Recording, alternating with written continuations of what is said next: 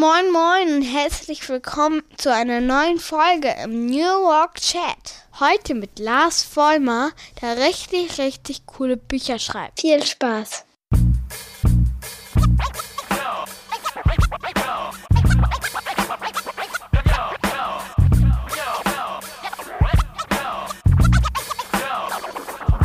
Moin moin und schöne Grüße aus Rostock City. Es ist wieder Freitag, morgen 7.30 Uhr und wir starten voll durch mit einer weiteren Folge meines Podcasts New Work Chat. Schönen Gruß an meine kleine mittlere Tochter Mathilda. Vielen Dank für dieses Intro. Sie hatte heute ihren achten Geburtstag und das haben wir gerade gefeiert und haben uns darüber auch unterhalten, was sie eigentlich werden will. Das verrate ich euch nicht. Das wird sie euch am Ende der Folge verraten. Da gibt es nämlich nochmal ein kleines Mini-Interview. Bevor wir das uns aber anhören, kommen wir zu unserem heutigen Gast und zwar zu Lars Vollmer, Schriftsteller, Bestseller-Autor, Speaker, Denker und auch jemand, der sich um das Thema Organisationsentwicklung und auch Zukunft der Arbeit schon sehr lange kümmert. Er ist einer der wichtigsten Denker aus meiner Sicht. Ich bin über eine Empfehlung von Alexander Kluge, schöne Grüße an dieser Stelle, auf sein Buch gekommen, zurück an die Arbeit, in der er das große Business-Theater erklärt, das man oft in der Organisation, im Unternehmen kennenlernt. Leute spielen Rollen und er hat aber auch noch viele weitere Bücher geschrieben und das letzte Buch, das jetzt auch sein aktuelles ist, habe ich natürlich auch gelesen und darüber sprechen wir auch ganz viel. Es geht um den Führerfluch. Was es damit auf sich hat, Warum Verantwortung so wichtig ist im Kontext neuer Arbeit, das verrät er uns selber. Ich mag nicht nur seinen Humor, sondern auch seinen musikalischen Background, den ich ja auch teile. Ich wünsche euch ganz viel Spaß mit dieser besonderen Folge.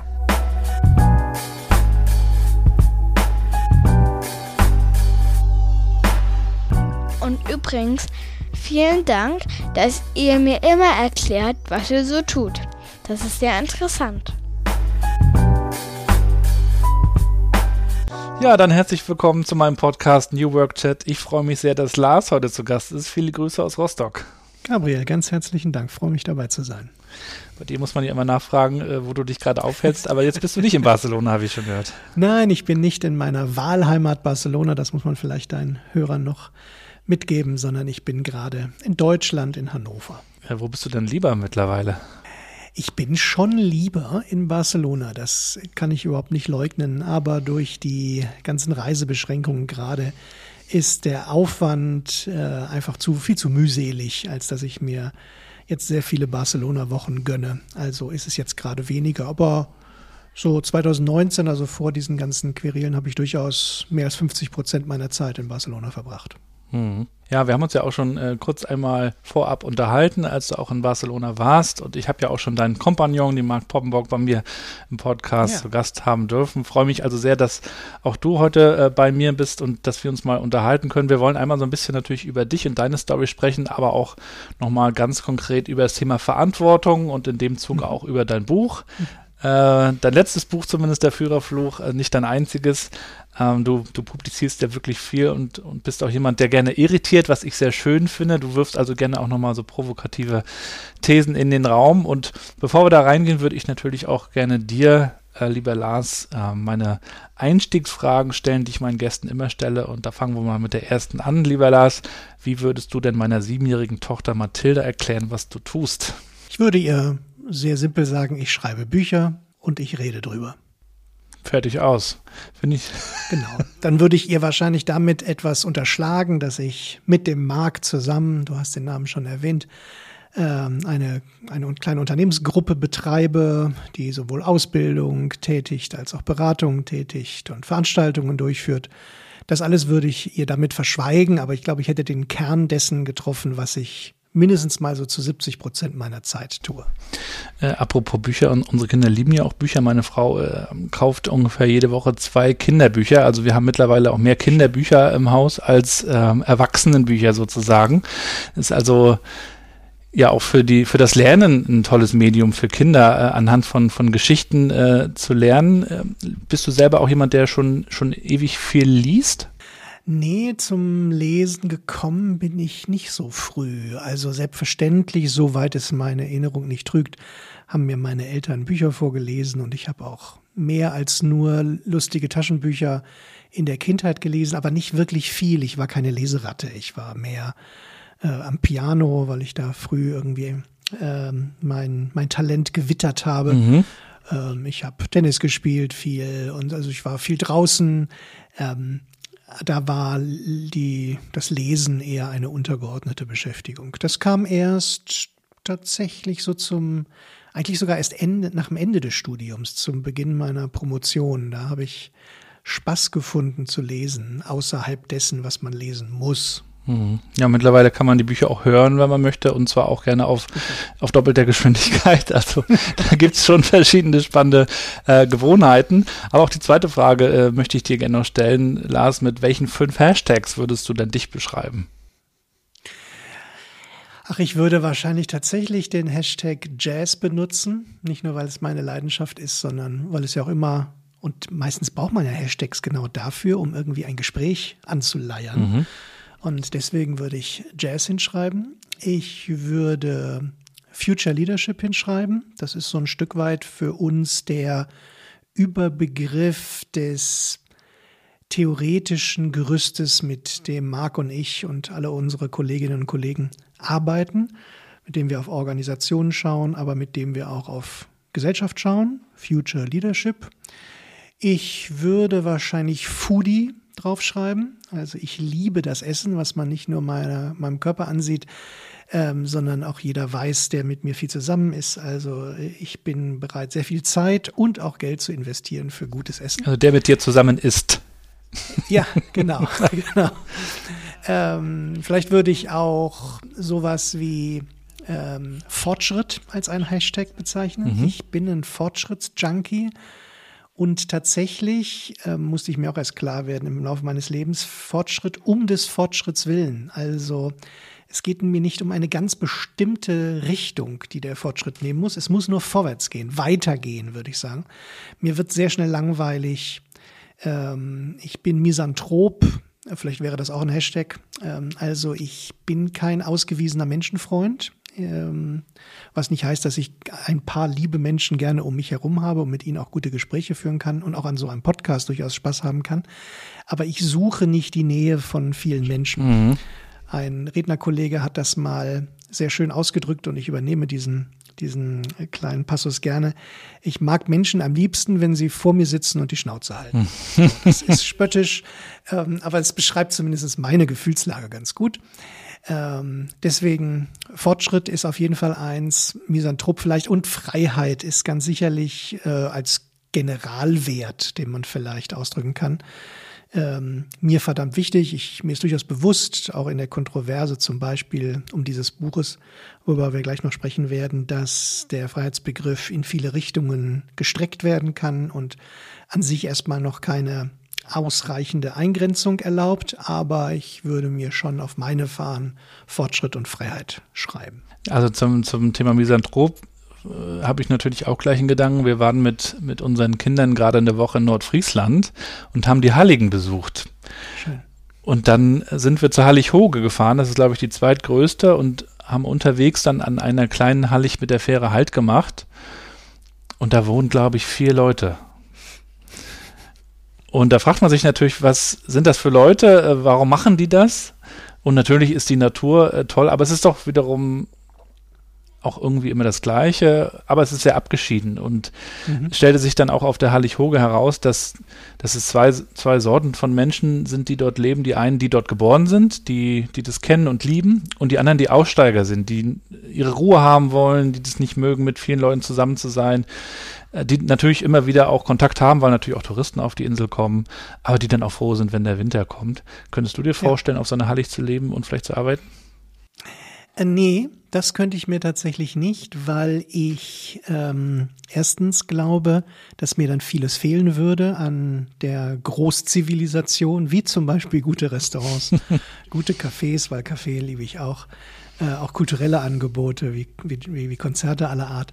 Ähm, sowas würde mir zum einen fehlen und zum anderen glaube ich, dass mir eine Großstadt mehr von dieser Abgeschiedenheit liefert als die Hallig-Hoge, wo ich, auch wenn ich nur vier Nachbarn haben, habe, mit denen natürlich auf sehr sozial engem Raume zusammenleben muss. Ich bin dazu gezwungen, was gleichzeitig Schutz bedeutet, ähm, aber eben auch diese Abhängigkeit dieses sozialen Kontaktes. Und da ich mh, auf den ich angewiesen sein möchte, wie gesagt, auch nicht grundsätzlich ähm, ähm, dem Grund nicht grundsätzlich aus dem Wege gehe, aber eben nicht abhängig sein davon möchte, würde ich mich wahrscheinlich eher in eine Großstadt begeben, in der ich das nicht brauche. Da hat man mehr Anonymität. Ja, genau, mehr Anonymität und ich kann mir dann wirklich frei aussuchen, äh, mit wem ich soziale Kontakte eingehe. Ich habe ja auch beides kennengelernt. Ich habe ja ein paar Jahre in Hamburg gelebt, äh, also auch diese Anonymität irgendwie kennengelernt. Auch im Haus übrigens. Also ich glaube sechs mhm. Parteien und teilweise grüßte man sich gar nicht. Das kannte ich gar genau. nicht aus äh, Rostock, Mecklenburg-Vorpommern. Ja. Hier ist es dann ja wieder sehr, sehr äh, klein und überschaubar. Und ich bin ja hier in Rostock aufgewachsen in, in den 80er Jahren in der DDR und mhm. ähm, meine Eltern und, und äh, Familie sind ja auch noch auf die Straße gegangen und haben für die Freiheit äh, gekämpft und äh, wir haben auch dieses Thema also sehr äh, lebendig erlebt. Ähm, und hier gibt es ja auch noch spannende Museen äh, über die Stasi und das da habe ich mich gerade mit meinen Kindern drüber unterhalten, für die das schon wieder sehr, sehr weit weg ist, natürlich. Ähm, wenn wir mal zurückschauen, äh, wo du eigentlich herkommst, äh, bist ja Lüdenscheider, ne? Ich bin geboren im Sauerland, habe dort aber nicht sehr viele Jahre verbracht. Mein Vater war so ein, ähm, wie es viele gibt und gab, so ein, so ein Wirtschaftskapitän, würde ich ihn immer nennen, der durchaus auch eine Zeit lang so seine wilden Managerjahre, seine jungen Managerjahre ähm, von einer Kompanie zur nächsten äh, gegangen, gezogen ist, also in Söldnermanier. Ähm, und erst dann später, als ich acht war, glaube ich, ähm, dann sesshaft, also ähm, als, als, als Geschäftsführer sesshaft wurde in einem Unternehmen in der Nähe von Hannover, südlich von Hannover in Elze und äh, dort auch bis zu seinem Renteneintritt dann geblieben ist. Und dort bin ich eigentlich wirklich aufgewachsen mit Spa-Zwischenstation eben in Lüdenscheid in Kassel. Aber ich würde mich dann eher als Elzer, also als Südniedersachse, bezeichnen, denn als Lüdenscheider. Und, und wenn du dir das anschaust, was du heute tust, also was du meiner Tochter Mathilda schon so anskizziert hast, was hat dich denn in deiner äh, Kindheit und Jugend geprägt, dass du, dass du daraus am Ende ähm, auch das geformt hast, womit du heute arbeitest? Was, was waren so die, die, die wichtigen Dinge, die dich da irgendwie designt haben? Also wie gesagt, ich ähm, habe sehr schnell eine Beziehung zur Musik gefunden und auch mit der Musik auf Bühnen zu stehen. Ich bin das, was zumindest die Freunde, die mich gut kennen, als Rampensau bezeichnen. Ähm, das war sehr früh so mein Metier, die Bühne. Äh, vielleicht tatsächlich auch, weil ich damit eben nicht so viel in Interaktion treten muss ähm, aber auch in Form von Theater, in Chor und eben, wie gesagt, in Musik, später auch Popularmusik und Kommerzmusik und äh, habe auch mein ganzes Studium mit Musik verdient. Ähm, also das ist schon was sehr Prägendes, eben nicht nur die Musik, sondern auch die Form der Darbietung sicherlich. Mhm. Ähm, und dann hat mich sicherlich geprägt das sehr äh, kaufmännisch-unternehmerische Umfeld, was mein Vater in die Familie gebracht hat. Ähm, so die, die, die Sicht auf Wirtschaft als ein, ähm, eine Möglichkeit, einer Gesellschaft mit Wohlstand zu versorgen. Ähm, so generell, also ich glaube, ich bin sehr wirtschaftsfreundlich aufgewachsen, das habe ich mir auch beibehalten. Ähm, und tatsächlich zwar mit einer, ich, ich würde es heute sagen, moderat strengen Erziehung, aber im besten Sinne bürgerlicher ähm, bürgerlich aufgewachsen und ähm, daraus erwächst höchstens so ein bisschen ein Rebellentum gegenüber meinem Vater und meinem Bruder. Ich glaube, das ist auch nicht ungewöhnlich. Man will sich halt irgendwie familiär seine Nische suchen mhm. und mein Vater ist Kaufmann und mein Bruder hat sich, der etwas älter ist, für eine kaufmännische Karriere entschieden. Und dann war mir schnell klar, was ich nicht will, ist Kaufmann werden. Mhm. Ähm, und bin dann auch ein Stück weit mangels Alternativen ähm, ins Ingenieurwesen gerutscht. Ich bin ein Typ, der keine langen Lebenspläne hat und auch ich brauche sie auch nicht. Was nicht heißen soll, dass die, die sie machen, äh, dass ich denen unterstelle, sie seien darauf angewiesen. Aber ich kann sehr, sehr gut leben, ohne zu wissen, was in, ohne meine Vorstellung zu haben, was in zehn Jahren ist. Ähm, und lass mich dann gerne von guten Gelegenheiten treiben. und von wenigen sozialen Kontakten. Also ich bin ein Typ, der, der in Zweierkonstellationen am besten agieren kann und ähm, mir halt immer ausgesucht, aussuchen wollte, mit wem möchte ich denn eigentlich arbeiten. Nicht genau was war für mich immer entscheidend, sondern mit wem. Äh, und was wir dann machen, ach, da bin ich dann durchaus kompromissbereit. So. Nicht aber bei der Personauswahl. Und so, das zieht sich so ein bisschen wie so ein roter Faden. Ich habe ähm, wusste genau, dass ich mit ähm, meinem Kumpel gerne zusammen studieren wollte. Äh, mit dem hatte ich Spaß, mit dem war ich zusammen irgendwie, habe ich, hab ich irgendwie Wirksamkeit erlebt. Und dann haben wir zumindest zusammen angefangen. Er hat dann äh, sich irgendwann umentschieden und dann, ich habe dann trotzdem weitergemacht. Ähm, es lag auch an den Menschen, dass ich dann promoviert habe. Ich hätte ja auch direkt irgendwie in die Industrie gehen können nach dem Studium, aber es ergab sich halt eine Gelegenheit. Das war halt ein duftes Umfeld und ich dachte, ich kann was lernen. Ähm, also promovierst du, nicht des Doktors wegen, der fällt dann halt ab, aber ähm, das war nicht das Entscheidende und so. Aber du hast das jetzt ähm, nicht bewusst in deinem Titel überall sichtbar mit drin, ne? Es gibt ja Leute, ja, die haben das ja überall auf jeder äh, Visitenkarte äh, in, bei LinkedIn, Doktor, schieß mich tot. Ich spiele ein bisschen damit. Also wenn ich schreibe, dann ähm, weiß ich, dass mir der, der Titel, und ich darf ja sogar noch einen Professorentitel führen, mhm. ähm, dass mir die gar nicht so sehr helfen, weil sie mich zumindest kommunikativ erstmal in den Elfenbeinturm schieben. ähm, und da ich nicht, ich habe zwar wissenschaftlich gearbeitet ein paar Jahre, aber da ich jetzt nicht, äh, mein Anspruch nicht ist, nicht wissenschaftlich, sondern eher populär wissenschaftlich zu arbeiten, ähm, bilde ich mir ein, dass mir dieser Titel an der Stelle dann eher etwas schaden würde als helfen. Deswegen jeder, der das herausfinden will, findet das sehr, sehr schnell heraus. Ähm, aber steht nicht auf meinen Büchern drauf, es steht nicht auf allen Profilen drauf. Ähm, und andererseits weiß ich, an welchen Stellen mir das hilft. Also wenn ich mich beim Arzt anmelde, schreibe ich meinen vollen Titel hin wenn ich, ich weiß noch, ähm, als ich mal meine Großmutter im, im Krankenhaus besucht habe und ich gefragt wurde, wer ich denn bin, habe ich dann auch sehr demonstrativ Professor Dr. Vollmer Ach, gesagt. Herr Dr. Vollmer, von welcher Station kommen Sie? Exakt, und das, das muss man dann auch nicht weiter kommentieren. Man wird aber überall sofort vorgelassen und auch bei Juristen wirkt das. Also ähm, ich spiele damit ein bisschen, ähm, aber ich habe es nicht in meinem Pass stehen mhm. und ich trage das nicht überall mit mir rum. Mhm. Hattest du dann irgendwie ein Traumberuf oder eine Richtung, die, die du äh, irgendwie einschlagen wolltest oder ergab es sich dann wirklich über diese Freundschaften und Beziehungen? Ja, genau. Also wenn ich überhaupt sowas, ein Traum wäre dann auch schon wieder zu viel gesagt, aber ich hatte mir immer vorstellen können, vielleicht Musiker zu werden. Mhm. So. Äh, das lag ja durchaus nah. Ähm, und das hat mich auch dann dazu geführt, dass ich nach dem Ende des Vordiploms, ich habe ja noch Diplom gemacht, die Älteren erinnern sich, dass es sowas mal gab, ähm, nach dem Vordiplom habe ich mich dann tatsächlich entschieden, jetzt eine Aufnahmeprüfung ähm, im Jazzpiano zu machen.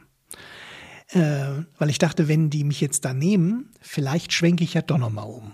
So, also, und sie haben mich nicht genommen. Ich war, sie haben nur einen einzigen Pianisten genommen damals. Das ist nicht unüblich an solchen Jazzhochschulen und es haben sich 14 beworben und ich war wohl Nummer vier, hat man hinter mir mal so gesteckt. Ob das stimmt, weiß ich nicht. Ich habe die anderen drei jedenfalls alle drei gehört und die waren um Klassen besser. Ja, ich hätte höchstens denen vorwerfen können, warum müsst ihr überhaupt noch studieren? Aber die brauchen natürlich auch dann irgendwelche Insignien, mhm. äh, irgendwelche Jobs zu bekommen. Das war also absolut gerechtfertigt, dass ich da nicht genommen wurde. Und das hat mir so eine gewisse mh, hm, also ich äh, hätte mir wahrscheinlich sonst immer vorgeworfen, es nicht probiert zu haben. Mhm. Und insofern habe ich jetzt da gut abschließen können mit dem Thema. Ich habe mein Leben lang weiter Musik gemacht, äh, aber ohne irgendwie es zu vermissen, dass ich es professionell tue. Äh, und habe eben auch gemerkt, dass ich durchaus auch an anderen Stellen Stärken von mir einbringen kann und äh, arbeite mit denen ganz gerne. Aber einen richtigen Lebenstraum hatte ich nie und habe ich immer noch nicht. Das Leben ist schön genug. Ich muss nicht, muss kein Traum leben. Ich habe ja früher auch viel Musik gemacht, allerdings äh, im, im, Rap- und Hip-Hop-Bereich, wobei es da ja mit Jazz schon auch äh, ja, Fusion gibt, äh, gute, gute ja, Geschichten, ja. Jazz mit Tess und, und so kennst du vielleicht auch. Gut, ähm, und das, also früher war das zumindest bei uns, wir waren halt so 18, 19 schon der Traum, dass wir von der Musik leben können. Und bei, bei einem Freund von mir hat das dann auch geklappt, der ist nach wie vor kommerziell extrem erfolgreich. Der muss sich natürlich dann aber auch Gedanken machen, wie, wie, wie bleibt er kommerziell erfolgreich? Oder, ja. oder überhaupt, was ist Erfolg für ihn? Und das hat ja auch, ob er das wahrscheinlich zugibt oder nicht, einen, einen Einfluss auf die Musik. Und das habe ich mir daher immer gesagt, okay, bei mir hat das dann vielleicht kommerziell nicht geklappt, äh, aber ich habe ja auch dann einen anderen Weg äh, gefunden und äh, bin da auch zufrieden und dankbar und kann trotzdem die Musik nach wie vor machen, äh, so wie ich mhm. es halt möchte, auch mit einer gewissen Freiheit und Unabhängigkeit. Ähm, natürlich ist es auch schön, wenn man Geld damit verdienen kann, aber ähm, wenn du unabhängig bist von Erwartungen und auch von kommerziellen Erwartungen, hat das ja auch seinen Reiz. Ja, ich habe mal vor vielen Jahren einen Vortrag von dem Professor Herrmann gehört, der der Mentaltrainer der Fußballnationalmannschaft war mhm. und auch Mentaltrainer ähm, äh, bei Hoffenheim. Und der sagte, äh, ich drücke das jetzt, glaube ich, normativer auf, aus, als, als er es gesagt hat, aber was hilft im Leben, ist ein, eine Betätigung, die reinen Prozesscharakter hat, so hat das ausgedrückt. Also bei denen es überhaupt nicht ums Ergebnis geht ähm, weil das äh, ist ja schon ein Wesen des typischen Jobs. Mhm. Ähm, und dann darf der andere Job, nein, dann ist man gut beraten zum Erholungszwecke ein eher prozessorientiertes Hobby zu wählen. Wie zum Beispiel, man kann natürlich auch Skifahren gehen, ähm, äh, aber dann eben bitte um des Skifahrens willen, nicht um des Gewinns willen. Und bei dir und offenbar bei mir auch ist es die Musik, äh, die wir um der Musik willen machen. Ähm, und dann ist es eigentlich auch nicht wichtig, ob man damit noch was erreicht oder nicht. Und oft erreicht man ja auch gerade dann was, ne? wenn man nicht darauf achtet, gefällt es jetzt dem oder dem, sondern du achtest einfach nur auf die Musik und äh, bist dann voll auch im Flow. Und übrigens, so eine Flow-Momente mhm. habe ich auch äh, gerne und oft dann im, bei der Musik erlebt. Und ich finde, dadurch stellt sich ja dann auch eine Qualität äh, schnell ein, weil du gar nicht darauf achtest, was könnte der jetzt darüber denken oder der. Ja, Zustimmung, ja. Naja, und du bist dann äh, unter die Gründer gegangen, hast dann auch eine eigene Beratung nachher gegründet, äh, Boutique-Beratung, habe ich gelesen, habt ihr das genannt. Den Begriff höre ich ja jetzt so, äh, neuerdings auch immer mal wieder gerne. Ah, der stammt nicht von uns, sondern das war so eine, so eine Zeit, in der neben den ganz großen Unternehmensberatungen, so McKinsey und, und äh, Anderson und wie sie hier alle heißen oder hießen, ähm, eben zunehmend auch ein paar kleinere, 5, 10, 20, 50 Mann äh, oder Personen Beratungen aufgekommen sind, die sich sehr stark spezialisieren auf entweder eine Branche oder ein Thema, ähm, die typischerweise auch eher den Mittelstand, gerne auch den gehobenen Mittelstand beraten und eben sehr, sehr individuell arbeiten ähm, und nicht, ich drück's mal so aus, äh, so Buddy-Leasing betreiben. Und ich weiß nicht wer, aber irgendwer hat diesen Beratungen den Begriff Boutique-Beratung. Du weißt ja, im Vergleich zum großen Kaufhaus, wo du alles kriegst, kriegst du in der kleinen Boutique eben nur das Spezielle und das, dieser Begriff wurde dann auf, auf äh, Beratung über, überstülpt. Also er kommt nicht von uns. Aber diese Gründung, die ist genau wieder aus dem gleichen Anlass äh, entstanden, wie ich es dir vorhin schon geschildert habe, nämlich ähm, einer mit einem Heiko, Heiko Schäfzig, mit dem ich zusammen promoviert habe, ähm, der kam auf die Idee, Mensch, wie wär's denn wenn? Mhm. Und ich wusste sehr schnell, wenn der dabei ist, der Heiko, dann habe ich Spaß dran. Äh, und dann kann das auch was werden. So, was willst du noch mal ganz genau machen? So ungefähr äh, läuft das bei mir. Ähm, und dann haben wir zusammen diese Beratung gegründet und auch hier wieder, das ist aber jetzt eher Zufall, wie beim Studium auch, ist er nach zwei Jahren schon wieder rausgegangen, weil er äh, die Gelegenheit hatte, die schwiegerelterliche Spedition zu übernehmen. Und ja, ich würde mal sagen, halb zog es ihn hin, halb hat er sich hinziehen lassen. Ist er dann in dieses Angebot eingestiegen und dann war ich zuerst zwei, drei Jahre alleine und dann habe ich äh, eine Fusion angestrebt mit einem Stuttgarter Beratungshaus. Ähm, das war noch lange keine Boutique-Beratung, weil wir waren ja nur zu dritt. Aber dann haben wir ein Thema und eine Branche gefunden, nämlich das Thema Lean Management was durchaus gerade anfingen, anfing, auch im Mittelstand ein Hype zu werden. Wann war das? Also tatsächlich auch, das war 2002, 2003, so kurz nach der, ähm, nach der, nach der Wirtschaftskrise. Ähm, und dann äh, sind wir sehr schnell, ach so genau, wir hatten noch ein zweites, äh, eine Branche Schwerpunkt auch noch, nämlich den variantenreichen Maschinenbau also High Mix, Low Volume hat man damals immer so schön gesagt. Äh, und diese Kombination hat uns eine Nische eröffnet, mit der wir eine wirklich, glaube ich, klassische Boutique-Beratung geworden sind, so 25 Leute stark und den gehobenen deutschsprachigen Mittelstand beraten haben, den Durchsatz durch die Fabriken zu erhöhen, die Organisation so zu verändern, dass dass die Geschwindigkeit steigt. Nicht die Geschwindigkeit der Menschen, die da arbeiten, sondern die Geschwindigkeit der Produkte, die da durchfließen, dass Qualität sich erhöhen kann, ähm, dass Verantwortung steigt, dass Verbesserung möglich ist.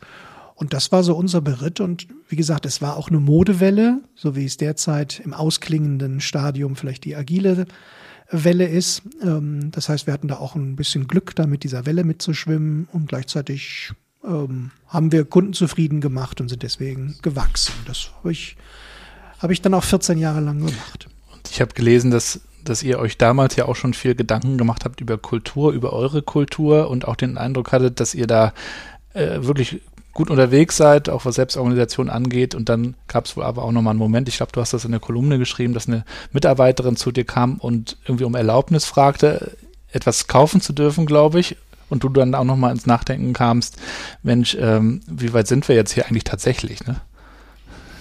Ja, das, das, das kulminiert dann immer in so einer Geschichte, die ich auch gerne äh, erzähle. Und gleichzeitig ist es natürlich nur ein Puzzlestück von vielen, die einen irgendwann anfangen lassen zu grübeln, machen wir hier das Richtige?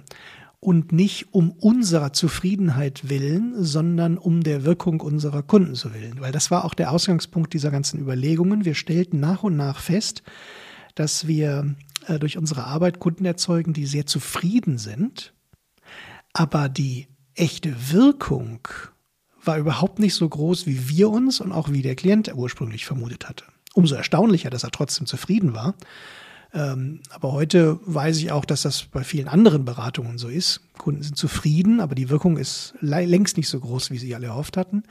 Und dass sich dadurch bei uns so eine gewisse Ernüchterung und auch in kleinen Teilen latente Unzufriedenheit entwickelt hat. Und wenn man die dann erstmal beobachtet, dann merkt man immer mehr Punkte, wo Unzufriedenheit da ist, die ich eben immer nur als Indiz und nicht als Grund für irgendetwas sehe. Und das kulminiert dann eben in dieser Geschichte, dass ähm, eine unserer Teamassistentinnen aus Stuttgart ähm, mal bei irgendeinem Termin zu mir kam und sagte, du Lars, meine Computermaus ist kaputt gegangen, darf ich mir eine neue kaufen? Äh, und ich erst ganz spontan sagte, ja, selbstverständlich, Anna, kannst du machen. Und dann kurz danach äh, wohl etwas glasig in, in die Ferne guckte und mir dachte, um Gottes Willen, warum glaubt sie mich das fragen zu müssen? Ähm, was haben wir hier für ein organisatorisches Biest erschaffen, das äh, das, sie ist doch lang genug da. Das kann also jetzt nicht irgendwie ein Sozialisierungsüberbleibsel eines alten Konzerns sein, ähm, sondern das muss irgendwie mit uns zusammenhängen. Und dann fing es eigentlich an, dass wir ähm, zumindest damals noch mein, mein Kompagnon Benno und ich angefangen haben zu gucken, was machen wir hier eigentlich organisatorisch und stellten halt fest, dass wir über ja, wir waren Ingenieure. Wir haben halt äh, Organisation und Management so gelernt, wie wir es äh, im Studium gelernt hatten und wie wir immer dieses Lean Management interpretiert hatten. Und plötzlich stellten wir fest, dass es eine ganz andere Welt auch an Literatur und ich sag mal ähm, Weltanschauungen gibt zum Thema Organisation und Führung, die wir bis dato noch gar nicht kannten und die uns allesamt plötzlich viel logischer erschienen. Also es hat sich da so, so eine Tür geöffnet, könnte man sagen, so eine Theorietür, mhm. wenn du möchtest.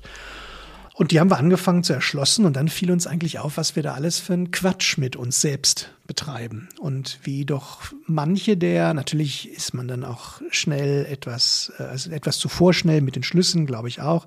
Aber plötzlich haben wir alle Symptome, die wir so erkannt haben, dann darauf zurückgeführt, dass wir organisatorisch was falsch machen und haben dann unser Unternehmen mit dem Hinblick auf bessere Wirkung beim Kunden, das ist mir immer wichtig zu sagen, nicht mit dem Kalkül eine bessere Kultur zu bekommen, ähm, haben wir das, den Laden dann umgebaut, strukturell. Also den, so das Wort würde ich heute benutzen, den institutionellen Rahmen geändert. Äh, also keine Mindset-Workshops betrieben, um deutlich zu machen, dass die Leute eigentlich an allem schuld sind, sondern äh, an den, ja, wie sagt man so schön, Rahmenbedingungen gearbeitet. Und äh, haben da viel getan und sind dann auch in die Presse gekommen, weil wir eine freie Gehaltswahl äh, eingeführt haben, als eines von vielleicht 20, 30 wesentlichen Veränderungen. Aber das ist natürlich sehr aufmerksamkeitsstark. Wir waren, weiß Gott, nicht die Ersten und auch überhaupt nicht die Einzigen und trotzdem ähm, hatten wir dann irgendwann mal, ich weiß gar nicht, ob es Fluch oder Segen ist, den, den Umstand, dass sogar die Bildzeitung über uns berichtet hat was natürlich dann einen riesigen medialen Rattenschwanz, Rattenschwanz nach sich gezogen hat, von dem wir in Summe profitiert haben, das kann man gar nicht anders sagen. Und natürlich uns deswegen auch den Vorwurf eingebracht hat, wir hätten es deswegen getan, was Quatsch ist. Ähm, und so sind wir auch ein bisschen in der Szene, in der Szene der Maschinenbauberater, der Lean Management Berater als die jungen Wilden eingekehrt. Wobei es uns ja nie darum ging, wild zu sein. Jung gerne, aber nicht wild. Ähm, und mir fiel das auch auf, als du mich anfangs so nett begrüßt hast, dass ich gerne provoziere. Ich provoziere ja nicht. Also die Provokation entsteht ja beim Leser. Ich, ähm, ich schreibe, was ich denke. Was, ich schreibe das, was ich glaube, was logisch ist. Ja, ich benutze manchmal Wörter, die vielleicht anstößig sind. Mhm. Aber die Logiken, die ich anbiete, sind die, von denen ich überzeugt bin. Und dass sie dann provozierend wirken, sagt weniger über mich als mehr über die Leser. Aber du bist nichts Negatives überhaupt. Aber du bist der, der Wirkung ja bewusst. Ja, das bin das, ich. Also ich das weiß, dass du das nicht der Provokation willen tust. Das, ja. Da gibt es natürlich einige, die das tun. Äh, dazu zählst du Gott sei Dank nicht. Mich würde aber dieser Punkt äh, der freien Gehaltswahl auch nochmal interessieren, weil das ja nach wie vor sehr ungewöhnlich ist. Man hört zwar hier und da schon von transparenten Gehältern, ähm, aber in der freien Gehaltswahl, wie hat das funktioniert? Das Prinzip war sehr, sehr einfach. Ähm, jeder wählt sowohl beim Einstieg in die Company ähm, als auch dann, wenn er dabei ist, sein Gehalt selbst. Ähm, die einzige Verpflichtung, die es gab, war seine Kollegen eines, einer Arbeitsgruppe, die es gab, zu konsultieren. Konsultieren heißt aber nicht verhandeln, sondern eher so im Sinne von, du, ich beabsichtige hier mein Jahresgehalt um 5000 Euro zu erhöhen. Ähm, was sagst du dazu? Wie guckst du da drauf? Mhm. Und ähm, das war auch, das waren zum Teil sehr heftige Diskussionen. Ein paar habe ich natürlich auch, ähm, war ich auch dabei. Äh, wenn dann irgendwie die Kollegen gesagt haben, Mensch, guck mal, wir haben doch gerade hier diesen einen großen Auftrag verloren, den wir eigentlich haben wollten. Und ähm, könnte in zwei, drei Monaten schon wieder besser aussehen. Aber jetzt gerade geht es uns doch wirtschaftlich eigentlich nicht so überragend, dass das angemessen wäre. Außerdem würde mein Anspruch an dich schon deutlich steigen, wenn du diese Gehaltserhöhung vornimmst.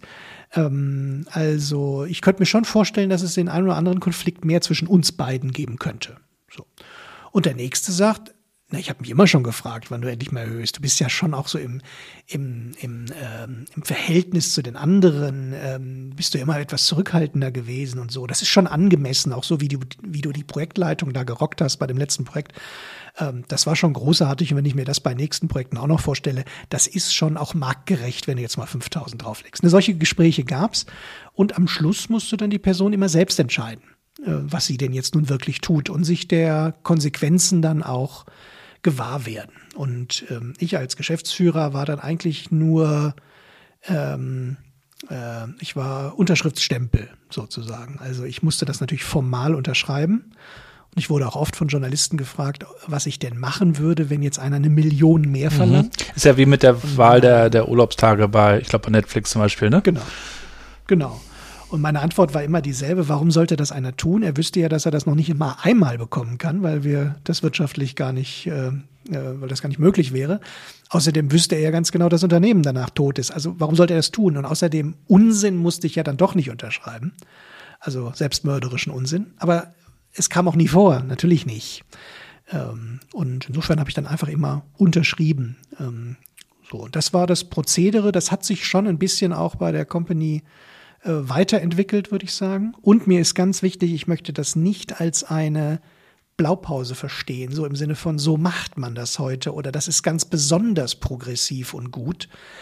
Ähm, das wären alles meiner Ansicht nach falsche Rückschlüsse. Ich weiß auch nicht, ob ich es heute wieder genauso machen würde. Also bei Intrinsify machen wir das so nicht. Mhm. Ähm, ich würde aber trotzdem betonen damals, es hat funktioniert. Mhm. So, und damit war es in sich, in, in der Lebensfähigkeit der Organisation, war das schlüssig. Ähm, aber das soll bitte niemand als Blaupause verstehen. Ja, du hast ja auch mal geschrieben, äh, es geht nicht um Patentrezepte, sondern darum, den, den, in dem Kontext sozusagen die Welle zu erkennen und zu surfen, zu schauen, was ja. pass, passt in dem Moment. Und oft ist es ja so, wenn wir über Unternehmenskultur, Kulturentwicklung oder auch New Work sprechen, dann, dann heißt es ja immer schnell, das Tool, der Obstkorb, diese ganzen Geschichten, dann versucht man immer, vielleicht weil es ja auch irgendwie leicht aussieht, irgendwelche Lösungen herbeizuzerren, um dann äh, hoffentlich innovativer oder dies oder jenes zu sein. Aber in Wirklichkeit ist es ja dann doch ein bisschen schwieriger. Ne? Ja, Kausalitäten sind verführerisch, verdammt verführerisch. Ähm, und ich kann nicht leugnen, dass ähm, ich darauf auch immer mal wieder schwach werden würde, wenn plötzlich doch jemand sagt, wie ganz genau ich das Tippspiel bei der EM gewinnen kann. Ähm, so im Sinne von, äh, ich bin dann doch der Einzige, der weiß, wie es funktioniert. Aber ähm, das ist genau ist eben der Trugschluss. Nur weil einer es geschafft hat, heißt noch lange nicht, dass er es weiß, sondern dass er an dieser Stelle ein gutes Gefühl hatte und vielleicht auch Glück. Ähm, und deswegen, ja, das ist ein Teil meiner Botschaft, die ich jetzt versuche seit gut 15 Jahren in die Welt zu verbreiten, ähm, insbesondere in komplexen Umfeldern, den Bauplänen und Blaupausen den Rücken zu kehren und deutlich zu machen, dass sie das Problem sind und nicht die vermeintliche Lösung. Ja, und was ich ja auch oft beobachte, ist diese Gespräche, diese, diese Gedanken, dass Unternehmen auf der einen Seite gerne die, die Projekte, die erfolgreich laufen, auch für den Kunden weiterführen möchten und auf der anderen Seite möchten sie aber gerne jetzt innovativer sein, sie möchten irgendwie sich transformieren, wie auch immer. Und damit würde ich auch gerne mal zu deinem Buch überleiten. Äh, wir haben ja irgendwie alle auch so diesen Hang, kulturell uns einzusortieren, einzuordnen in, in das System, was wir so kennen. Also ich habe ja auch in verschiedenen Systemen gelebt und gearbeitet und wir sind ja irgendwie, wir haben es ja irgendwie gelernt, irgendjemand gibt das den Ton an und den Takt vor und wir spielen so ein bisschen mit. Ne, du hast ja auch in einem, in einem anderen Buch zurück an die Arbeit geschrieben von so einem richtigen Theater, das, das es da manchmal gibt. Ähm, wie, wie schafft man es dann aber trotzdem, da so ein bisschen rauszukommen und wie kann das dann wirklich passieren, dass Unternehmen ihre Mitarbeiter wirklich befähigen und nicht nur sagen, sei jetzt eigenverantwortlich, weil das ändert ja bekanntlich gar nicht, sondern wie kommen wir wirklich dahin, dass es von einem Bekenntnis und von einer Idee zu einer Transformation auch kommt. Zuerst mal würde ich ganz kurz noch aufdröseln, wer dieses Wir ist, von dem du anfangs gesprochen hast, weil das hat zwei Perspektiven und die sind wirklich unterschiedlich und meines Erachtens nach auch entscheidend, um deine dann sich anschließende Frage zu beantworten. Also wir ist einmal natürlich die Summe aller Individuen. Und ich würde sagen, wir mit Blick auf die Individuen haben keinen Hang ähm, für Kollektivismus oder für, für Autoritarismus, was ja das Thema meines Buches war, ähm, sondern da sind einfach die Menschen sehr unterschiedlich. Und es gibt Kollektivisten, also welche, die tendenziell sich mehr kollektivistischen Denken und Gefühlen hingeben und es gibt Individualisten und es gibt alles dazwischendurch. Die Extremform gibt's wahrscheinlich gar nicht in der Natur, ähm, aber das ist für mich so ein bisschen wie Rezepte. Die einen haben halt ein bisschen mehr davon und die anderen ein bisschen mehr davon und da ist jeder sehr, sehr unterschiedlich. Also das Wir bezeichnet nicht die Summe aller Individuen. Das Wir bezeichnet aber doch sehr wohl das soziale System, äh, in dem wir alle eine Rolle spielen. Ähm, das könnte man jetzt auf das soziale System einer, eines Wirtschaftsunternehmens beziehen. Da sind es auch wir. Aber da handeln wir als soziales System meistens anders, als die Individuen es tun würden. Ähm, das, denke ich, hat ein jeder schon mal und du auch schon mal gespürt, dass du gemerkt hast, guck mal, was wir hier in diesem Unternehmen machen, das ist eigentlich total doof. Ich würde das nicht so machen. Aber wir zusammen handeln uns diese Verhaltensweise plötzlich ein. Da ist also die Verhaltensweise der Summe der Menschen eine andere als die Summe, als die Verhaltensweise jedes einzelnen Akteurs. Diese Unterschiedlichkeit, die ist mir sehr wichtig. Ähm, also nicht wir sind die Gesellschaft, sagt man ja gerne. Wir können es doch ändern. Wenn man mit wir die, die Summe aller Individuen meint, dann stimmt das schlicht und ergreifend nicht, denn wir sind alles Individuen. Wir sind nicht die Gesellschaft. Die Gesellschaft ist ein eigenes Lebewesen, wenn man es so möchte, ein eigenes soziales System. Es hat zwar kein Bewusstsein, aber äh, und wir sind natürlich alle ein Teil davon, aber äh, es ist schon etwas Eigenständiges und ist nicht vor allen Dingen nicht gleichzusetzen. So, und jetzt zurück zu deiner Frage. Ähm, äh, wie gelingt es also nun einer Organisation, dass mehr Verantwortung möglich wird? Und das wird natürlich zuallererst mal dadurch möglich, dass Verantwortungslosigkeit unwahrscheinlicher wird. Ähm, also, wenn ein Unternehmen, und ich mache es ganz bewusst mal als als, als ein sehr stark ausschlagendes Pendel, um ähm, diese Denkweise verständlich zu machen. Wenn ein Unternehmen quasi jede Handbewegung als Prozess vorschreibt, dann gibt es keine Verantwortung mehr, die übernommen werden kann. Also die ist gar nicht mehr da. Die Verantwortung ist durch das Unternehmen bereits an Regeln delegiert worden. So habe ich es in der Sparkasse erlebt. mhm. Glaube ich, obgleich es auch natürlich andere Sparkassen gibt, äh, die anderes zeigen, äh, aber ich glaube dir das sofort. Und ähm, dann kann ich natürlich keinem einzelnen Individuum vorwerfen, keine Verantwortung zu übernehmen, weil es ist keine da. Also für mich ist Verantwortung, ich vergleiche das, gleich das immer gerne mit einer Torte. Ähm, also was vor allen Dingen heißt, Verantwortung ist endlich, nicht unendlich. Und wenn jetzt die ganze Torte schon weggefuttert ist, sei es vom Vorgesetzten oder von eben einem riesigen Set an Regeln und Prozessen, dann liegen halt auf dem Teller nur noch ein paar kleine Krümel über. Und wenn sich jetzt keiner ein großes Stück Torte nimmt, weil keins da ist, dann ist natürlich der Vorwurf, man hätte keins genommen, ziemlich perfide. Ähm, und das ist eines der, der Gründe, die in Organisationen vorherrscht. Verantwortung wird substanziell erstmal delegiert und damit, und zwar nicht an Personen, sondern an Prozess. Und das andere ist, dass sich äh, in vielen Organisationen Verantwortung zu übernehmen äh, schlicht nicht lohnt oder sogar Nachteilen erbringt ähm, was, ein, was ein jeder zu Hause weiß, wo es Sinn macht, für sich Verantwortung zu übernehmen, für sich und seine Familie Verantwortung zu übernehmen, weil dann ja das Leben besser ist oder eine Nummer kleiner, einfach der Urlaub ein bisschen schöner ist oder einfach das Häuschen ein bisschen angenehmer ist, was auch immer da jeder für, für Präferenzen hat, ähm, spürt man dann plötzlich im Unternehmen, dass das eher meistens kommunikativen Schaden nimmt, also dass man in die Schusslinie gerät, dass man anderen Ansprüchen, die auch an einen gestellt werden, plötzlich dann nicht mehr erfüllt, also dass Ansprüche im Gegensatz zueinander stehen. Und ähm, dann gibt es also einen guten Grund, und das ist mir wichtig, es gibt einen guten Grund, Verantwortung nicht zu übernehmen.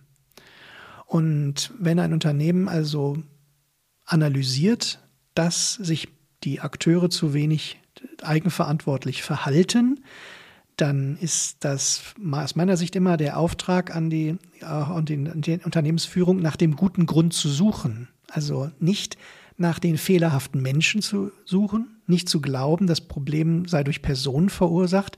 Also der Gabriel, der ist halt verantwortungslos. Genau diese Denkweise äh, diese Falle, ich würde als Denkfalle sogar bezeichnen, diese Denkfalle nicht zu tappen, sondern mit der Annahme, naja, der Gabriel will ja eigentlich Verantwortung übernehmen.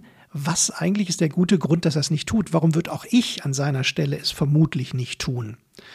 Und dann auf die Suche zu gehen, bis man was gefunden hat. Und ähm, dann findet man nach meiner Erfahrung immer tausend Gründe im institutionellen Rahmen einer Organisation, die eben die Verantwortungsabgabe wahrscheinlicher machen. Ja, und dazu kommt natürlich auch, dass viele Führungskräfte zwar sagen, bitte übernehmt Eigenverantwortung, das über das Wort selber kann man ja auch schon diskutieren. Und gleichzeitig ja. möchten sie aber Verantwortung nicht abgeben. Sie möchten schon gerne weiterhin die Kontrolle behalten. Jetzt haben wir ja auch in der Corona-Krise viel darüber diskutiert, ob wir jetzt von der Kontrolle zu einer Vertrauenskultur überhaupt kommen. Schwer zu sagen, ob das jetzt einen nachhaltigen Effekt hat.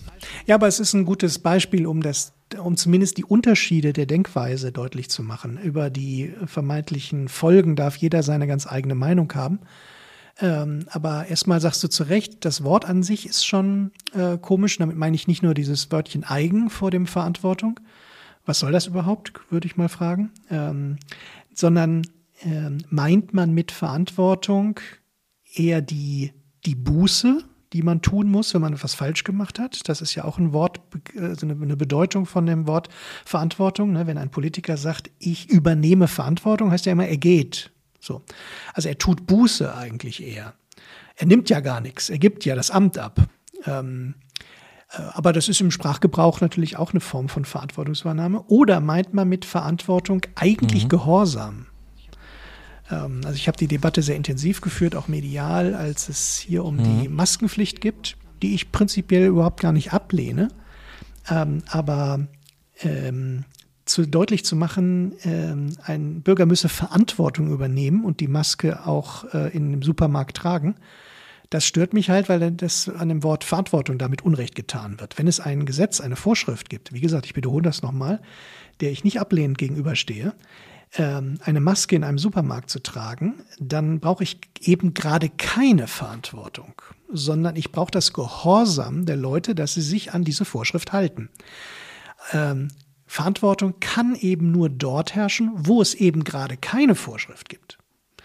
Also in einem Treffen mit zehn Freunden, ähm, je nach Corona-Lage, kann einer Verantwortung übernehmen, der sagt, ich ziehe meine Maske an. Übrigens, der, der die Maske ablegt, kann auch sagen, ich übernehme hiermit Verantwortung. Also das führt eben nie, wenn es, ähm, wenn es in ein, wenn es immer nur eine einzige Verhaltensweise gibt, die verantwortungsvoll ist, dann haben wir es nicht mit Verantwortung zu tun, sondern mit Gehorsam. Und diesen Unterschied finde ich wichtig, weil in der Debatte, die auch um die Corona-Maßnahmen geführt wird, ähm, wird das meines Erachtens sehr stark durcheinander gebracht. Wie gesagt, man kann Gehorsam einfordern von Bürgern, muss man vielleicht auch in solchen Ausnahmesituationen. Ähm, aber man möge es dann nicht euphemistisch äh, mit Verantwortung umschreiben. Das gefällt mir persönlich. Ich glaube, worauf du hinaus willst, ist ja auch einfach der Punkt, zu sagen, es wäre gut, wenn mehr Leute, auch mehr Mitarbeitende natürlich in Unternehmen ihren eigenen Kopf anstrengen und sich mal überlegen, wie sie eigentlich arbeiten wollen, wie sie sich das vorstellen und wenn Unternehmen natürlich auch mal die Frage stellen, wie würdet ihr das machen? Was glaubt ihr dann überhaupt, was wir tun sollten und nicht dieses von oben nach unten runter delegieren, äh, und, und starre befolgen. Aber viele Unternehmen haben damit jetzt, glaube ich, genau so ein Problem. Ich glaube, viele haben jetzt schon erkannt, irgendwie muss jetzt irgendwas passieren. Der Markt entwickelt sich, die Digitalisierung treibt das alles. Dann kommt nochmal die, die digitalen äh, äh, Startups, die vieles disruptieren. Irgendwie müssen wir was tun und jetzt werden viele hektisch und, und, und doktern halt so rum an den Leuten, auch noch schlimmstenfalls. Dann kommt diese, äh, diese schreckliche Mindset-Debatte. Ähm, und sie sind so viele so ein bisschen hilflos und da kommt ihr dann ja auch mit eurer, mit Intrinsify und, und wollt helfen. Vielleicht sagst du auch nochmal den, denjenigen, die, die vielleicht auch die Folge mit Marc noch nicht gehört haben, was macht ihr da bei Intrinsify und wie versteht ihr auch Digital Leadership da? Also ich, ich benutze das Wort helfen nicht so sehr. Ich würde eher äh, zum einen sagen, wir versuchen Aufklärung zu betreiben wobei das natürlich auch nur unsere Sicht ist, ist schon uns vollkommen klar, dass man darauf auch anders gucken kann. Äh, und ja, das stimmt, in manchen Teilen ähm, helfen wir dann entweder Individuen durch Ausbildung, das ist einer der Punkte, die wir tun, und wir helfen oder unterstützen, begleiten, sagt man ja besser, Unternehmen dabei, sich damit zu beschäftigen. Äh, denn, und das hast du ja schon angedeutet, ähm, da wird meines Erachtens in vielen Unternehmen das Kind mit dem Bade ausgeschüttet. Beziehungsweise man fällt von der anderen Seite vom Pferd herunter. Denn ähm, New Work oder Digital Leadership oder Agil oder was es auch alles heißt, heißt ja eben gerade nicht, dass jeder machen soll, was er kann, äh, was er will. Und es heißt auch äh, eben gerade nicht, dass einfach jetzt jeder mal mitreden soll äh, oder so, dass, dass, dass alle gehört werden müssten. Oder alle sich wohlfühlen müssen. Oder sich alle wohlfühlen müssten und vor allen Dingen, dass das die Voraussetzung für Erfolg wäre. Äh, es dürfen sich ja gerne alle wohlfühlen, also wer hätte schon was dagegen. Aber zu glauben, dieses Wohlfühlen sei die Voraussetzung für Erfolg, der dreht einfach eine ganz wichtige Kette um, nämlich äh, andersrum wird ein Schuh draus. Der Erfolg macht zufrieden. Und der Erfolg hat viele Facetten, das heißt nicht einfach nur viel Geld zu verdienen, überhaupt nicht. Ähm, aber vielleicht auch. Äh, und ähm, das sieht man bei jeder Fußballmannschaft. Fast alle gucken, bevor das Spiel losgeht, durchaus ganz engagiert drein. Erst wenn das Spiel äh, abgepfiffen wird, gehen manche mit hängenden Köpfen und manche mit aufrechten Köpfen raus. Also er ist das Wohlfühlen ähm, obgleich diese, diese Analogie natürlich auch sehr stark trivialisierend ist, aber ähm, grundsätzlich kann man schon, würde ich schon bei der Meinung bleiben, dass ähm, Zufriedenheit und Wohlfühlen was mit dem Ergebnis der Geschehnisse zu tun hat und nicht die Voraussetzung für die Geschehnisse. Und wenn man das aber umdreht und sagt, jetzt müssen erstmal alle zufrieden sein. Und wenn dann alle zufrieden sind und vor allen Dingen auch noch alle gleich zufrieden sind, dann könnten wir ja endlich mal mehr Erfolg haben. Dann legen wir los. Ähm, dann genau, dann legen wir los. Ähm, dann, dann, sitzt man eben wieder in einer Denkfalle. Und was wir versuchen wollen, ist äh, Denkfallen zuzumachen. So würde ich es mal abstrakt beschreiben. Wir wissen auch nicht äh, jede richtige Lösung für jedes Unternehmen und für jedes Individuum. Dafür wäre es auch viel zu komplex und dann würden wir ja auch unserem eigenen äh, Anspruch widersprechen, dass wir keine Blaupausen und Baupläne verkaufen. Ähm, aber ich glaube, was wir ganz gut hinkriegen, ist deutlich zu machen, welche Wege, welche Lösungswege in Sackgassen führen. Also wir machen einen Großteil aller möglichen Wege zu, gedanklich. Ja, also wenn du vor einer Entscheidung stehst, ähm, wie du jetzt zum Beispiel dein Entgeltsystem als Unternehmer verändern sollst, weil du glaubst, das müsse man jetzt verändern, dann ähm, können wir dir die Möglichkeit geben, von den vielleicht eine Million möglichen Alternativen, die du dann hast, äh, wenn ich jedes Detail mit betrachte, von den eine Million vielleicht schon mal 990.000 zuzumachen, weil sie alle Quatsch sind, weil sie alle äh, zu etwas führen, was du gar nicht willst. Dann bleiben immer noch 10.000 über. Diese ganze Boni und, und äh, solche Geschichten. Genau. Ähm, und dann bleiben immer noch viele über. Und welcher von denen der beste ist, das kannst nur du am besten beurteilen, weil du die ganze Komplexität deines Umfelds am besten einschätzen kannst. Aber wir können dir helfen, ein paar zuzumachen. So, das tun wir eben durch die Ausbildung, dass das ein jeder möglichst selber kann. Äh, und wir tun das eben auch mit Unternehmen, wenn wir mit ihnen auf die Organisation draufschauen. Im Endeffekt führt das natürlich schon dazu, dass wir mit dem Unternehmen Lösungen entwickeln, wenn wir Beratung machen. Ja, ganz klar. Aber der Ansatz ist dieser, äh, äh, Reinhard Sprenger hat das mal via negativer genannt, also die positive Kraft des negativen Denkens. Ähm, das klingt immer so ein bisschen destruktiv, das wirft man auch mal in Büchern und Artikeln manchmal vor. Ich halte das aber für eine sehr geschickte Art zu denken, sich deutlich zu machen, was alles nicht geht, um dann aus den verbleibenden Möglichkeiten eine gefühlsmäßig gute Auswahl zu treffen. Also den Intellekt einzuschalten, um Wege zuzumachen und dann das, äh, die Intuition walten lassen bei denen, die noch möglich sind. Ist das dann auch deine Kritik an der sogenannten New Work Bewegung, in der ja viel über Happy machen, besser arbeiten, natürlich auch wirksam werden und solche Dinge gesprochen wird?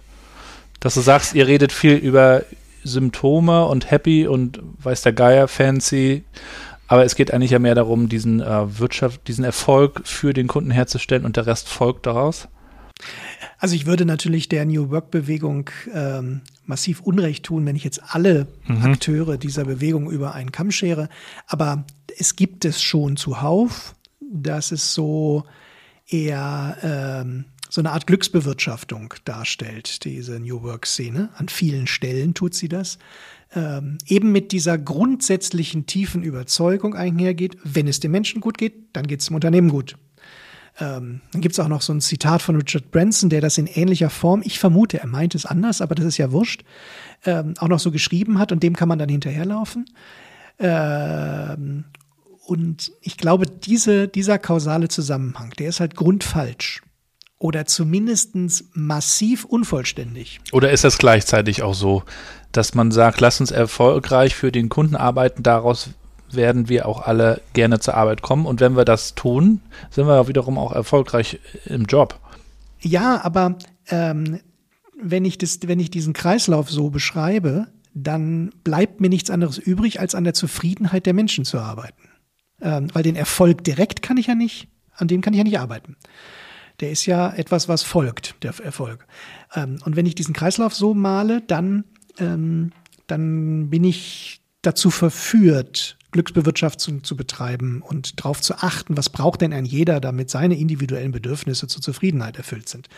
Ich würde den Kreislauf anders beschreiben und deutlich machen, äh, alle Akteure im Unternehmen wollen per se gerne wertschöpfend tätig sein. Das ist ihr, das nehme ich jetzt mal als Grundannahme an. Aber ihnen stehen jetzt ganz viele Sachen des institutionellen Rahmens im Wege. Also die, Organi die Organisation verhilft nicht nur zur Zusammenarbeit, sie wirft der Zusammenarbeit auch Steine in den Weg. Und was New Work sein könnte, und wohlgemerkt an manchen Stellen ja auch ist, äh, wäre diese Steine wegzulegen damit möglichst wenig Hindernisse für die Akteure besteht, ähm, Wertschöpfung für den Kunden zu betreiben. Und daraus erwächst dann im Wesentlichen Zufriedenheit. Auch nicht bei jedem, aber wahrscheinlich in, äh, in Summe. Und deswegen sind wir, äh, propagieren wir eben so die Arbeit am System, die zwar mit den Menschen, aber eben am System und nicht an den Menschen Äh, wir wollen keine Menschen reparieren, sondern höchstens institutionelle Rahmen reparieren. Mhm. Schreibst du jetzt eigentlich auch schon dein nächstes Buch? Ich habe tatsächlich heute schon mal wieder eine Session gehabt, wo ich äh, intensiver drüber nachgedacht habe. Auch das tue ich dann mit, mit meistens einer Person, äh, die ich so als Sparring ganz gut brauchen kann. Also so entstehen auch die Bücher äh, in der guten Diskussion. Ich bin noch nicht ganz so weit sozusagen. Ähm, da kam jetzt auch dazwischen, dass wir äh, mit unserer Intrinsify Akademie ähm, da eine ganz neue Ausbildung aufgebaut haben und die zu unserer zu unserem großen, äh, zu unserer großen Freude sehr, sehr viel Erfolg hat, was ja auch sehr viel Arbeit nach sich gezogen hat. Deswegen äh, ist das jetzt alles anders geworden und wir müssen auch in unserer Organisation natürlich ein bisschen über Kapazitäten gucken. Marc hat ja nun gerade ein Buch veröffentlicht, mhm. ähm, was äh, auch sehr, sehr erfolgreich funktioniert. Und das hat ähm, ihn natürlich so ein bisschen das erste halbe Jahr gebunden. Und äh, deswegen gönnen wir uns quasi nicht sofort das nächste Buch. Ähm, aber ich glaube schon, dass ich irgendwann so im ersten Quartal 2022 beginne, mich intensiv mit dem nächsten Buch zu beschäftigen. Wie machst du das eigentlich, um dich dann auch inspirieren zu lassen und, und auch äh, gedanklich äh, weiterzuentwickeln? Es gibt ja Leute, die lesen dann auch ganz bewusst mal äh, Bücher, die vielleicht offensichtlich nicht dem Mainstream entsprechen. Also beschäftigen sich auch so mit Antithesen, mit, mit anderen Entwürfen. Man ist ja auch hier schnell verleitet, äh, den Klassikern zu folgen. ähm, da würde ich jetzt mal vermuten, dass, dass du das dann auch eher nicht tust. Genau, ich ähm, versuche einen ähnlichen Weg, mich mit, mit anderen Meinungen oder eigentlich auch noch lieber mit ganz, ganz anderen Themen zu beschäftigen und äh, dann halt zu überlegen, was das für Parallelen zieht, was man für Geschichten, für Analogien oder sogar für Theorien ähm, daraus ableiten kann und ähm, auf einen anderen Betrachtungsgegenstand übertragen kann. Ähm, ich habe jetzt zum Beispiel im, im Frühjahr äh, das ist auch eher purer Zufall gewesen, aber irgendwann hatte ich Spaß bekommen, viele Autobiografien gelesen von, was ich, von einer Simone de Beauvoir oder von einem Händel und so, also von, von alten Persönlichkeiten, die alle für ihre Zeit in irgendeinem Kontext sehr wichtig, sehr wichtig waren. Und äh, das gibt mir schon eine ganze Menge Inspirationen und wie gesagt auch Geschichten und Sichtweisen mit.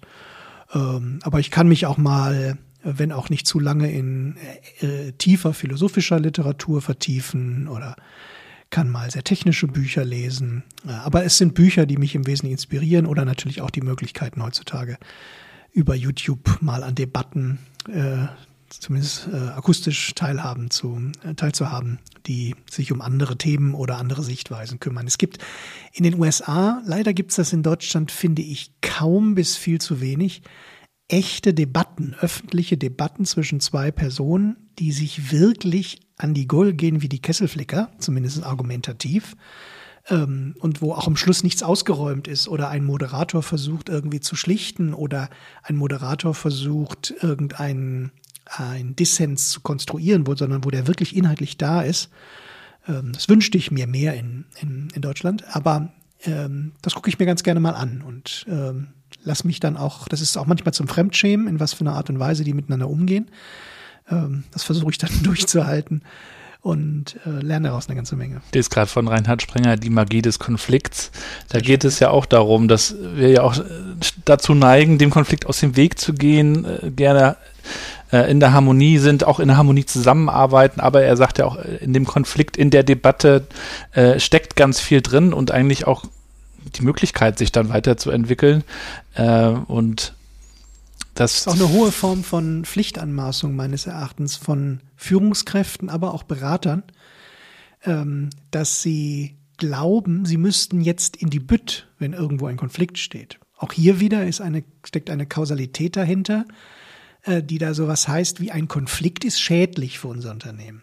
Aber dafür gibt es an vielen Stellen überhaupt gar keinen Grund. Also dieser Konflikt kann doch genauso gut sehr, sehr förderlich sein.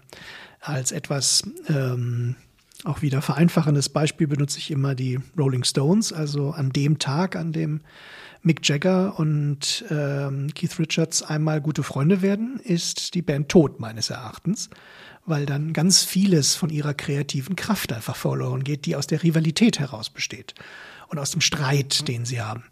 Ähm, Und äh, da kann man jetzt sagen, beide würden besser leben. Vielleicht.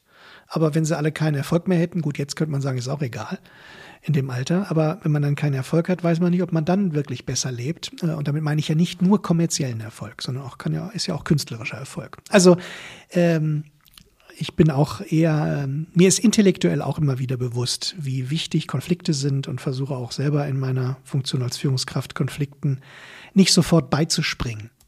Aber ich wäre trotzdem, ähm, ich würde trotzdem nicht behaupten, dass ich Konflikte mag. Ist ja auch schwer, Konflikte äh, zu führen.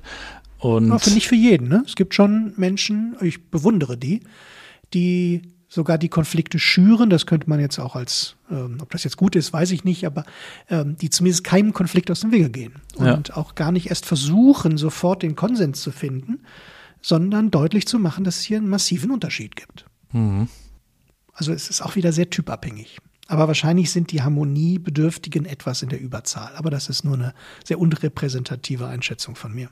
Ich finde es auf jeden Fall sehr schön, dass du immer wieder auch Debatten anstößt und äh, also wenn ich wenn ich dich so verstehe, also diese Irritation reinbringst, also Fragen stellst, äh, so dass wir das auch mal hinterfragen und ähm, ich glaube, Fragen sind ja auch der beste Weg, äh, um, um dann mal zu schauen, wie wohin wollen wir uns eigentlich weiterentwickeln. Dann wird's ist es nicht mehr ganz so diffus, äh, ähm, sondern dann, dann kann man sich da wirklich mal an einem Punkt auch aufhalten und, und auseinandersetzen. Und das tust du aus meiner Sicht sehr schön, auch mit den Gedankengängen, mit deinem Format. Also tust du ja wirklich auch sehr viel für dein Eigenmarketing. Wie viel Zeit steckst du da eigentlich so rein? Ach, das ist schon ein Großteil meiner Zeit. Also, ja, wie ich es deiner Tochter Mathilda gesagt hätte, also so mit 70 Prozent bin ich mit Reden, mit Schreiben und darüber reden beschäftigt.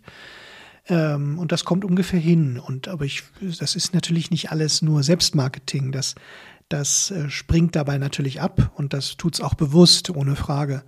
Aber zuallererst mal dient Schreiben insbesondere dafür, mir selber klar zu werden, was ich meine, weil mich zwingt das Schreiben zur Klarheit. Mhm. Ähm, und wenn es dann auch noch die von dir genannten Zwecke erfüllt, dass es Menschen inspiriert oder irritiert, ähm, dann bin ich sehr dankbar dafür. Und wenn es dann auch noch ein paar Menschen gibt, die ähm, damit auf etwas aufmerksam werden, was wir auch kommerziell vertreiben, dann äh, nehme ich das auch billigend in Kauf.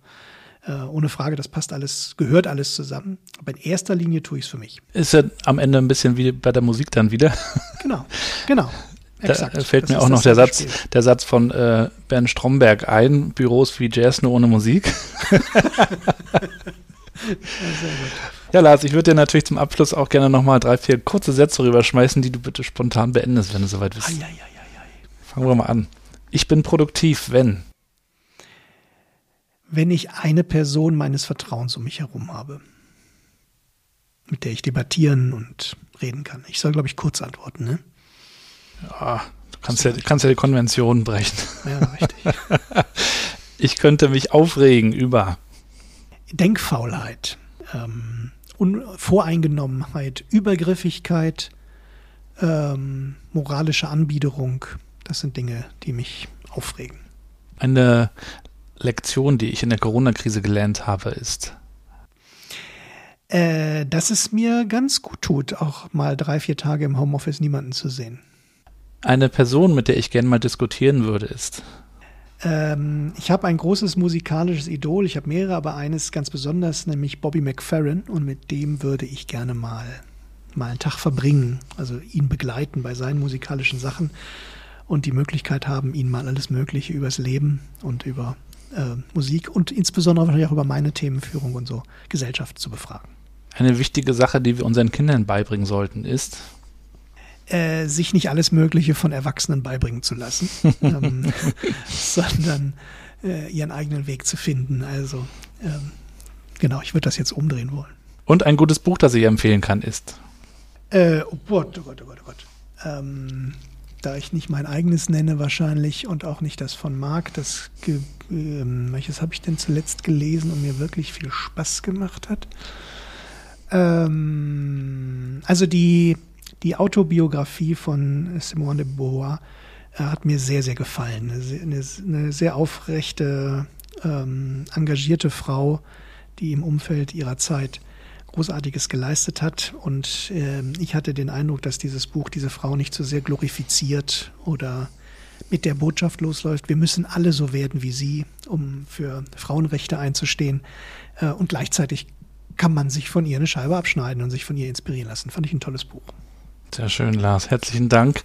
Wir ähm, werden weiter verfolgen, äh, was du uns mit auf den Weg gibst. Äh, das tun wir am besten auf LinkedIn und auf deiner Website, nehme ich an. Genau, das sind die Kanäle, die vielleicht noch YouTube, aber das sind so im Wesentlichen die Kanäle, wo man mich sieht und hört. Und TikTok auch noch bald? Nee, ähm, tatsächlich habe ich mich mit der Plattform schon beschäftigt ähm, und ich finde diese ganz kurzen Snippets auch überhaupt gar nicht so unattraktiv. Ähm, aber tatsächlich habe ich mich dann ja eher aus kapazitiven Gründen entschieden, das nicht auch noch zu machen, weil man, ich müsste das separat produzieren. Mhm. Und ähm, da will ich jetzt gerade meinen Fokus nicht drauf legen. Aber ich verdamme das nicht. Ich halte das für eine interessante Plattform. Es wird ja wirklich mehr von Jüngeren genutzt. Auch meine äh, beiden großen Töchter nutzen das ja gerne. Aber das wurde doch Facebook am Anfang auch. Ja. Also das wird sich ändern. Und ähm, nicht nur, weil die Jungen älter werden, sondern auch, weil sich also ich erwische mich auch ab und zu, dass ich mal äh, einmal am Tag da bei TikTok ein bisschen was hochswipe. Mhm. Und ich könnte mir vorstellen, das geht auch manchen anderen Erwachsenen so. Und jetzt inzwischen soll auch das Durchschnittsalter bei Facebook schon weit über 40 liegen. Wohlgemerkt das Durchschnittsalter. Und ich vermute, sowas kann, muss nicht, kann auch einer Plattform wie TikTok passieren. Ich finde das aber, was ich nur sagen wollte, auch gut, wenn das eben nicht nur die Jüngeren äh, sich anschauen, sondern eben auch äh, erfahrene Leute. Raoul Krauthausen zum Beispiel ist da ja auch sehr äh, aktiv und, ah, ja. äh, ja, und das ja, das zeigt eigentlich, dass man da äh, tolle Möglichkeiten hat und natürlich auch nochmal andere, andere Leute erreicht. Allein über YouTube erreicht man ja nochmal andere Leute ähm, als zum Beispiel über genau. Facebook. Also finde ich, finde ich super. Äh, hat mir auf jeden Fall viel Spaß gemacht, äh, Lars. Äh, weiterhin viel Erfolg bei all deinen Projekten, deinen Büchern, deinen Vorträgen. Du bist ja viel unterwegs, dann hoffentlich auch bald wieder mehr vor Ort und nicht nur virtuell. Wird, wird langsam, ja ich glaube, da, äh, das wünschen wir uns alle so ein bisschen mehr, äh, die Geschichten äh, vor Ort, bei denen man sich dann auch begegnen kann. Also wir werden natürlich in Kontakt bleiben. Hat mich sehr gefreut, mit dir zu sprechen und natürlich bleib gesund. Gabriel, ganz, ganz herzlichen Dank und deinen Hörern auch. Alles Gute. Dankeschön. Tschüss. Ciao. Ja, und damit sind wir auch schon wieder am Ende. Schönen Dank fürs Zuhören und danke natürlich auch für euer Feedback. Danke, dass ihr mir schreibt. Tut das bitte weiterhin über LinkedIn, über Twitter oder geht gerne auch auf meinen Blog. Den findet ihr unter gabrielrad.com. Ihr könnt auch auf newworkchat.de gehen, dann landet ihr auch dort. Vielen Dank für alle Meinungen, fürs Weiterempfehlen natürlich auch, fürs Teilen. Macht das gerne weiterhin, wenn ihr diesen Podcast unterstützen wollt. Bewertet den Podcast, abonniert ihn und jeden Freitag um 7.30 Uhr gibt es dann eine neue Folge. Und wir haben natürlich noch ein kleines Mini-Interview. Ich habe es am Anfang der Folge schon kurz angekündigt. Meine mittlere Tochter Mathilda, die ja hier so fleißig auch mit dabei ist und das Intro einspricht und natürlich immer wissen will, das habt ihr ja schon kennengelernt am Anfang des Interviews, wie eigentlich der Job aussieht meines Gastes und ich habe sie einfach mal gefragt, äh, was sie sich selber vorgenommen hat, denn sie ist jetzt gerade in die zweite Klasse gekommen und da passiert gerade extrem viel und natürlich fragt sie sich eigentlich auch jetzt schon, was sie machen will. Hört da mal ganz kurz rein und dann hören wir uns noch mal kurz. Moin, moin. Moin, moin. Äh, ich muss dir unbedingt nochmal danken, weil du ja das Intro meinem Podcast sprichst und viele schon gesagt haben, das ist so cool. Also nochmal herzlichen Dank. Bitteschön. Und du bist ja auch in dem Podcast noch drin, Mathilda. Du stellst ja auch immer diese Frage, also ich stelle die den Leuten, wie würden sie eigentlich dir erklären, was sie so tun und was würdest du eigentlich mal tun? Ich möchte mal Turnerin werden. Aber warum? Weil Ton einfach so cool ist. Da fühlt man sich so frei. Beim Radschlag zum Beispiel ist das auch voll cool mit Rolle und sowas halt. Und jetzt bist du ja auch in der neuen Klasse, habe ich gehört. Ja. Und zwar in welcher? 2b. Und du hast sogar einen Job bekommen, nämlich? Klassensprecherin. Wie kam es dazu? Ähm, also zuerst wollte ich gar nicht, aber dann fand ich es einfach so cool, weil alle sich so angemeldet hatten. Also sie wollten alle Klassensprecher werden und dann wollte ich auch mal ausprobieren. Hast du auch schon mal einen Podcast gehört? Mm, einmal, ja. Und? Es ging. Vielleicht machst du irgendwann einen eigenen Podcast. Wer weiß. Ein Klassensprecher-Podcast.